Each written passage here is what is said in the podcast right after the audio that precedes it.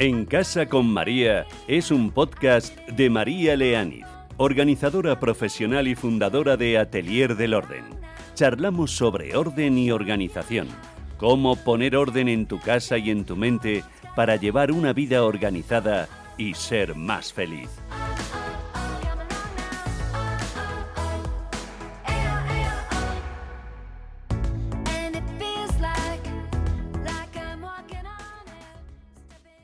¿Qué tal? Bienvenida, bienvenido. En este podcast ya sabes que hablamos a menudo de incorporar la actitud positiva u optimista a nuestra vida, porque desde ahí podemos construir un mayor bienestar para nosotros mismos y en nuestras relaciones con los demás.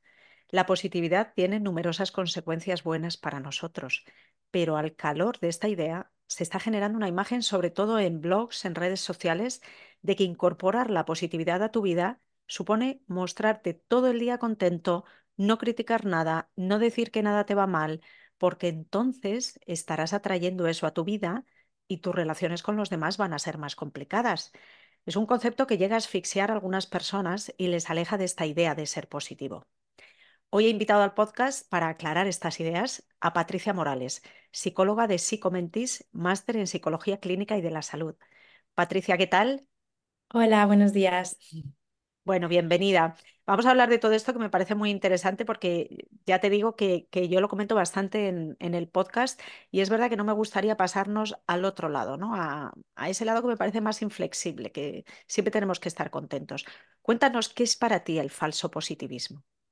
Bueno, pues al final el falso positivismo, esa parte que comentas tú de siempre tener que estar contentos, siempre tener que ser perfectos, hacerlo todo bien, ¿no? Que parece que todas nuestras fotos tienen que ser felices, eh, al final es una positividad tóxica porque lo que hace es no permitirnos eh, vivir esas emociones negativas que acabamos rechazando y eso hace que las experiencias no las vivamos del todo, no, nos permite eh, sentir todo lo que necesitamos sentir porque también las, las emociones desagradables, las experiencias desagradables forman parte de nuestra vida y es necesario que las tengamos, ¿no? Es verdad que temporalmente a lo mejor podemos suprimir una emoción negativa, pues porque necesitamos enfrentarnos a una, a una situación, necesitamos poder sobrellevarla, pero a largo plazo termina siendo dañino para nosotros porque no podemos vivir esas... Em, esas emociones y no podemos superar las situaciones en las la que estamos viviendo.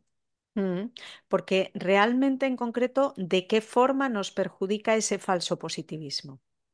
Pues a ver, lo que está haciendo un poco es estigmatizar esas emociones desagradables, ¿no? Esas emociones que sentimos que, que nos hacen removernos, pero lo que estamos haciendo con eso es suprimir una parte necesaria adaptativa que tenemos los seres humanos y casi todos los seres vivos, porque casi toda esa parte emocional sí la tenemos. Entonces, claro, nosotros de alguna manera estamos evitando adaptarnos al medio. Todas las emociones tienen tienen un significado, nos están diciendo algo de nuestro entorno. Cuando yo estoy triste nos está diciendo que hay algo que no nos está gustando. Cuando estamos enfadados nos está diciendo que hay algo que nos genera daño. Y al final suprimirlas y, y no vivirlas, ¿no? Y pasar a esa parte de, bueno, pero no pasa nada, todo está bien, nos hace no analizar el entorno y eso al final hace que, que no nos podamos adaptar a, mm, a, las cosas que nos están sucediendo y dejamos de ver la realidad, empezamos a ver otro tipo de, de realidad que no es cierta, ¿no? Mm. ¿Y por qué hay personas que tienen esa tendencia a, a, un exceso de optimismo? ¿Qué perfil de persona se deja llevar por él? realmente no es que haya un perfil determinado, ¿no? No, no, es, no es una patología, es más una forma en la que nosotros aprendemos a expresar todo lo que, lo que hay a nuestro alrededor, ¿no? Se trata más bien de un aprendizaje de cómo interpretamos el mundo. Es, es social, por eso ahora eh, en la actualidad se está, se está viendo más, ¿no? Hemos pasado de esa parte de vamos a decirnos mensajes positivos o vamos a, incrementar el autoestima, ¿no? Se está entendiendo mal esa psicología positiva en la que buscamos las, mm, como el otro lado de, eh, de las acciones, no quedarnos solamente en lo malo. Pero es un aprendizaje más social. Sin embargo, sí que es cierto que suelen ser personas como más complacientes, que suelen ser personas menos asertivas, ¿no? que son menos capaces de expresar sus emociones, también porque tienen menos herramientas para gestionarlas, ¿no? No han aprendido esa detección de emociones, esa gestión emocional y entonces eh, todo este círculo social en el que te están diciendo que lo bueno es pensar en positivo, lo, acaba, lo acabamos adquiriendo demasiado y parece que es que es malo pensar en negativo en algunos momentos, ¿no? Mm. ¿Cómo podemos diferenciar entre la autenticidad de una actitud positiva y la falsa positividad en las personas con las que nos relacionamos a diario? A ver, el falso positivismo suele ir muy asociado como a excusas para justificar em, aquello a lo que no nos queremos enfrentar, ¿no? Pues, por ejemplo, nos sale un trabajo, la oportunidad de un trabajo, hacemos las entrevistas, eh, quizás incluso nos dice, nos van diciendo que sí, que vamos pasando entrevistas y llegamos al final y o no nos contactan, o nos contactan y nos dicen que no somos la persona elegida, ¿no? Y ahí es cuando decimos esa parte de, bueno, no estaría destinado para mí este trabajo entonces, ¿no? Y al final el destino es algo abstracto, es algo que nosotros no podemos controlar, ¿no? Es como un ser divino, eh, un Dios, un destino, un karma, ha hecho que, que esto no suceda. Y eso lo que hace muchas veces es que no podamos analizar realmente qué es lo que ha sucedido y qué es lo que ha podido llevar a que nosotros, en este caso, por ejemplo, no consigamos el trabajo. Que es cierto que hay veces que es algo que depende de nosotros, que podemos cambiar, ¿no? Pues, o igual esta entrevista no la he hecho bien, a lo mejor eh, me falta aquí un poco de, mm, de formación o podría especializarme más en esto, pero hay otras veces, bueno, pues que ha habido otra persona que ha sido mejor que yo y que ha cumplido más las expectativas o el perfil de, de esa empresa, ¿no? Pero es un poco el falso positivismo nos acaba llevando a esa excusa, ¿no? A, esa parte de algo externo que es lo que controla el mundo y que, pues eso, pues no estaba destinado a que esto pasase, em, es que...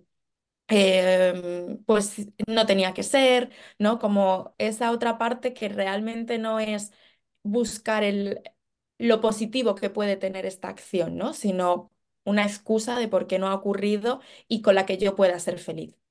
Y si mantenemos este falso positivismo en nuestra vida durante años, ¿puede tener impacto a futuro? ¿Puede tener impacto en, en la salud mental de las personas? Realmente sí, o sea, y de hecho se nota mucho en consulta, es un, eh, es una consulta que viene, no viene específica, ¿no? Como me siento eh, que he extendido mucho mi positivismo, ¿no? Pero lo que hemos hablado un poco al principio, al final este positivismo excesivo nos hace que no podamos vivir todas nuestras emociones, ¿no? No nos permite estar tristes cuando nos apetece estar tristes o poder estar nerviosos, ¿no? Es como, no, no puedo estar nervioso porque yo tengo que estar bien, porque puedo con todo, porque yo voy a llegar a, a lo que yo quiera, ¿no? Entonces nos surge algo y nos sentimos mal.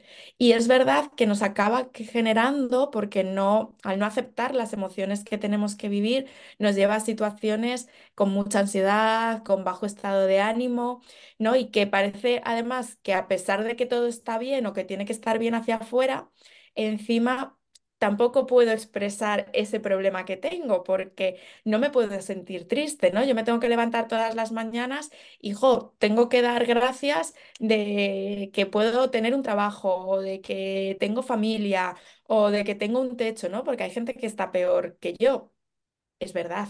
Pero también es cierto que hay días que me puedo levantar triste porque yo hoy quería haberme ido a dar un paseo y está lloviendo bueno, pues puedo sentir esa tristeza. Luego ya la trabajaré y veré qué puedo hacer, ¿no? Este día que está lloviendo para no quedarme en casa llorando. Creo, fíjate, que podemos generar un poco de confusión entre las personas que consideran que ser positivo es algo bueno para su vida y esta otra cara B del positivismo que les estamos contando. Para ayudarles, Patricia, ¿cómo podemos incorporar en nuestra vida un positivismo sano sin que se cuele este falso positivismo?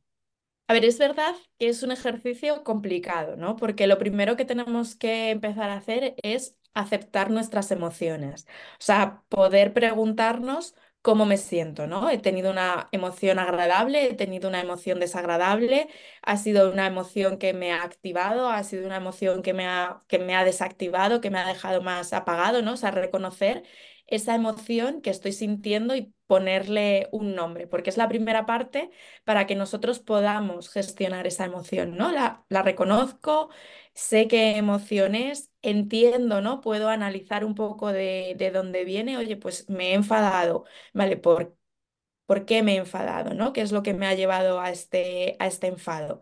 Y cuando ya hayamos visto qué es eso que sentimos, eh, tenemos que empezar o podemos buscar como esa parte buena que puede tener eso que ha sucedido cuando ya me he enfrentado a mi problema, ¿no? Por ejemplo, eh, me despiden, ¿no? el despido es algo que en un principio nos va a generar a casi todos una sensación negativa, pues porque em, no suele ser algo agradable, ¿no? Y en ese momento nosotros tenemos que ver, ¿no? Vale, me han despedido, ¿qué me está generando? Pues enfado, ¿por qué? Pues porque es un contratiempo, porque a lo mejor tengo una hipoteca y ahora no sé si la voy a poder eh, pagar y tengo miedo, eh, porque es algo que yo no me estaba esperando, porque, mm, porque esta situación me puede sobrepasar, ¿no? Entonces, ver un poco, vale, ¿Por qué? Pues tengo miedo de no poder pagar la hipoteca, ¿no? Pues vale, a ver, voy a hacer mis cuentas, voy a ver cómo, cómo están las cosas, si este miedo es real o no es real, ¿no? Que nos va a permitir tomar una solución. Y luego, ya pasado este punto en el que empiezo a tomar soluciones, sí puedo intentar ver esa parte positiva, ¿no? O sea, ese, vale, me han, me han despedido pero que me despidan a lo mejor me puede llevar a dar un vuelco a mi carrera, a, mm, a, formarme para hacer otra cosa. Oye, siempre había querido irme de esta empresa o me sentía muy agobiado. Oye, es verdad que llevaba tres meses pensando que, que me quería ir, pero no me atrevía a dar este paso, pues por esos miedos que me han surgido cuando me han despedido. Oye, pues me han dado la oportunidad, ¿no? No como yo quería, no voy a decir que un despido sea positivo, pero bueno, me han dado esta oportunidad, ¿no? Mm, como otra forma de verlo, otra forma de darle esa vuelta. Pero también tenemos que tener en cuenta que incluso va a haber situaciones que analizado todo no vamos a poder dar ese, ver esa parte positiva, ¿no? Pues como por ejemplo eh, la enfermedad de un familiar. Al final Mm, hay mucha gente como que le intenta buscar esa parte positiva, ¿no? De, bueno, pero así vamos a poder estar juntos o voy a vivir más intensamente eh, ese tiempo con esa persona. Sí, pero también va a ser triste para ti, va a ser un fastidio, ¿no? Mm. Yo creo que es muy buena idea todo lo que estás contando en el sentido de decir, eh, está bien, yo creo, tener una visión positiva de la vida y, tratar de ir por la vida en positivo, pero también no tener ese miedo que tú dices, a reconocer emociones negativas y cuando pasan cosas negativas, eh, darles la bienvenida en el sentido que tú dices, de decir, bueno, lo acepto, está ocurriendo y a partir de aquí me levanto y busco seguir con mi vida en positivo. ¿Y qué pasa, Patricia? Este es otro caso. ¿Qué pasa con las personas que son negativas por su personalidad o por cosas que han vivido o por alguna patología? Porque entiendo que tampoco es bueno ver el mundo desde la negatividad. Entonces, ¿qué podemos hacer en esos casos? ¿Hay que combatir esos pensamientos negativos si detectamos que somos ese tipo de persona? ¿Y cómo puede hacerse? ¿Podemos dejarles ideas para aplicar? Sí, o sea, igual que estamos diciendo que el extremo de ser siempre positivos es, perjudicial para nosotros, ¿no? Es, es malo, el otro extremo también lo es, ¿no? O sea, al final nosotros tenemos que intentar movernos, pero también en todas las emociones, ¿no? Un poco como en ese en esa parte de la línea continua de más central en la que a veces podremos ser un poco más positivos y a veces podremos ser un poco más negativos, ¿no? También dependiendo de lo que, de lo que esté surgiendo.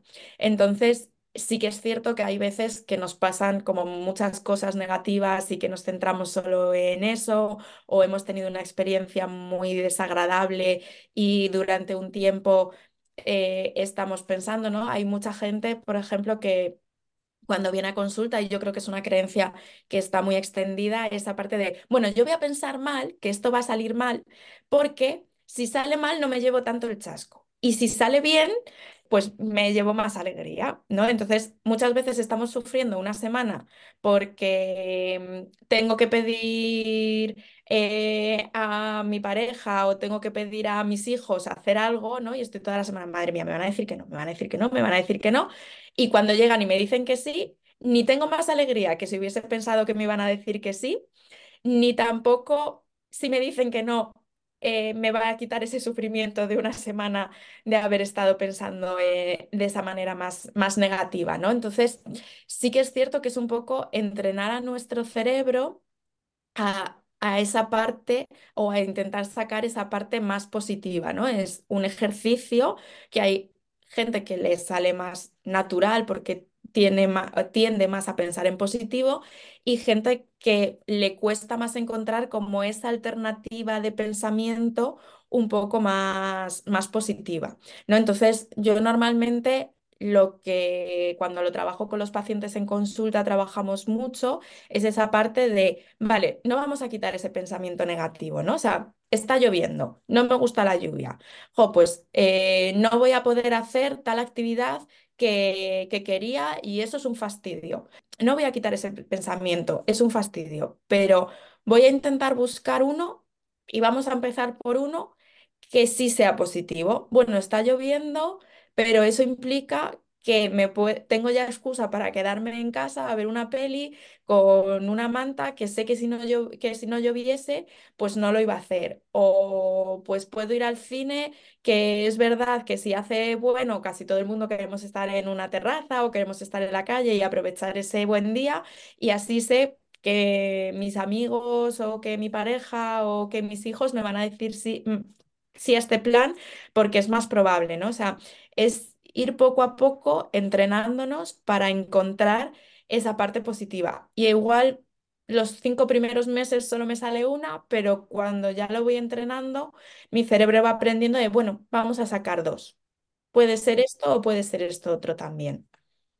Y se me ocurre otro ángulo, Patricia, cómo deberíamos enfocar todo este tema en la relación con nuestros hijos, porque llegando a determinadas etapas, estoy pensando ahora en la adolescencia, en algunos casos, todo se vuelve negativo para ellos. Es habitual escuchar a, una madre, a un padre decir, con lo alegre que era de pequeño, que era un disfrutón, ahora todo es no, no disfruta nada, todo le parece mal, por todo se queja. Tenemos que dejar que esa negatividad se adueñe de ellos, vivan esa etapa, aprendan todo lo que tengan que aprender, o como padres debemos acompañarles y guiarles hacia una actitud más positiva que les pueda beneficiar en todos los ámbitos. Bueno, la adolescencia siempre es esa etapa de confusión, ¿no? Y tanto para los padres como para, como para los hijos, ¿no? Entonces, sí que es verdad que es un momento de aprendizaje, de autoconocimiento, de descubrimiento en el que eh, los jóvenes tienen que, que, ser ellos mismos los que gestionen ciertas, ciertas cosas, ¿no? Pero yo creo que lo primero que nos tenemos que plantear es, ¿es todo que no? O cuando los jóvenes están juntos, ¿no? Están con sus amigos, con sus amigas, las cosas no son tan negativas y sí que son más esos niños, ¿no? Que eran antes con nosotras disfrutones. Porque hay muchas veces que, claro, en casa todo es no, no, no, no, no, pero luego si tú les ves con sus amigos o con sus amigas, em, son como eran antes.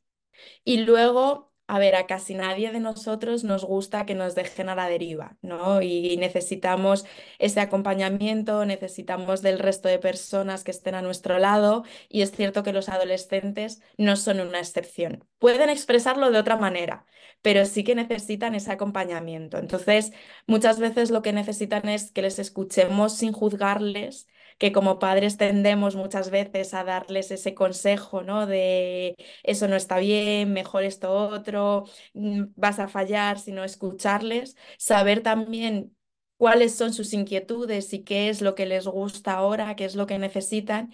Y desde ese punto también es cierto que vamos a recibir más síes, porque si yo lo que le propongo a mi hijo o a mi hija en este caso es algo que sé que le gusta y que le apetece, es más fácil que quiera hacerlo, ¿no? Es cierto que cuando llegan a esta etapa muchas veces necesitan separarse de nosotras como padres y como madres y entonces por eso también nos dicen tantos noes, ¿no? Si yo sé que te gusta tal música o que te gusta tal juego de mesa o que incluso te gusta la consola, igual si yo te ofrezco jugar a algo los dos juntos, sí que me vas a decir ese sí, ¿no? O sea, porque te voy a decir algo que te apetece y que te gusta y no te va a costar tanto hacerlo conmigo.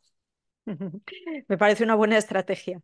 La verdad que hay que encontrar caminos de comunicación con ellos porque mm, yo creo que todo lo positivo y todo lo bueno está ahí dentro, pero claro, ellos también tienen que vivir esa etapa, como tú dices. Patricia, muchísimas gracias. Ha sido un placer charlar este ratito contigo. Gracias por haberme acompañado aquí en casa con María. Muchas gracias, María, a ti.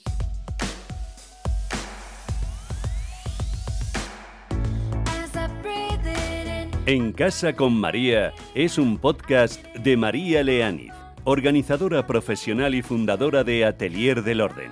Charlamos sobre orden y organización, cómo poner orden en tu casa y en tu mente para llevar una vida organizada y ser más feliz.